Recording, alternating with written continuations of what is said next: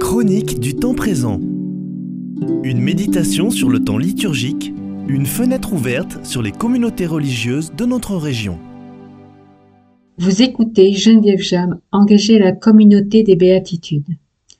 Je termine, après ces neuf émissions précédentes, par le thème de la joie, de l'écologie intégrale, dans l'encyclique Laudato Si du pape François.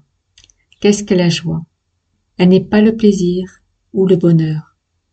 Quelles que soient nos émotions, la joie est la reconnaissance et la confiance inconditionnelle en Dieu. Dieu, en effet, nous aime et il nous a choisis. Et Dieu fera tout pour nous par ses grâces. La joie donne une qualité entièrement nouvelle à tout notre être. Elle le prend tout entier en elle. La joie vient de Dieu, elle est un don de Dieu. Dieu est le Dieu de la joie, dit saint François de Sales. En effet, le cœur de Jésus était plein de joie. Il sait qu'il sera victorieux sur le mal, en faisant la volonté de son Père, même s'il doit souffrir. Pensons-nous à Jésus souriant, joyeux, riant?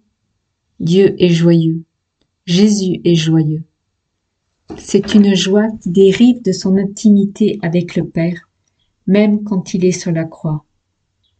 La joie peut se manifester aussi bien dans la paix d'un sourire, d'un visage illuminé, que dans l'exultation de la louange.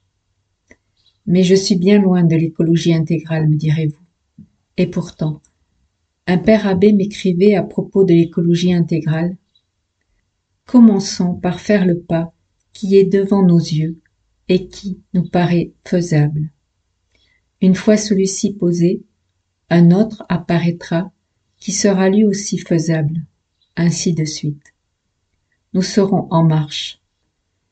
Et, disait-il, l'expérience montre que la joie est le signe que nous sommes sur la bonne route.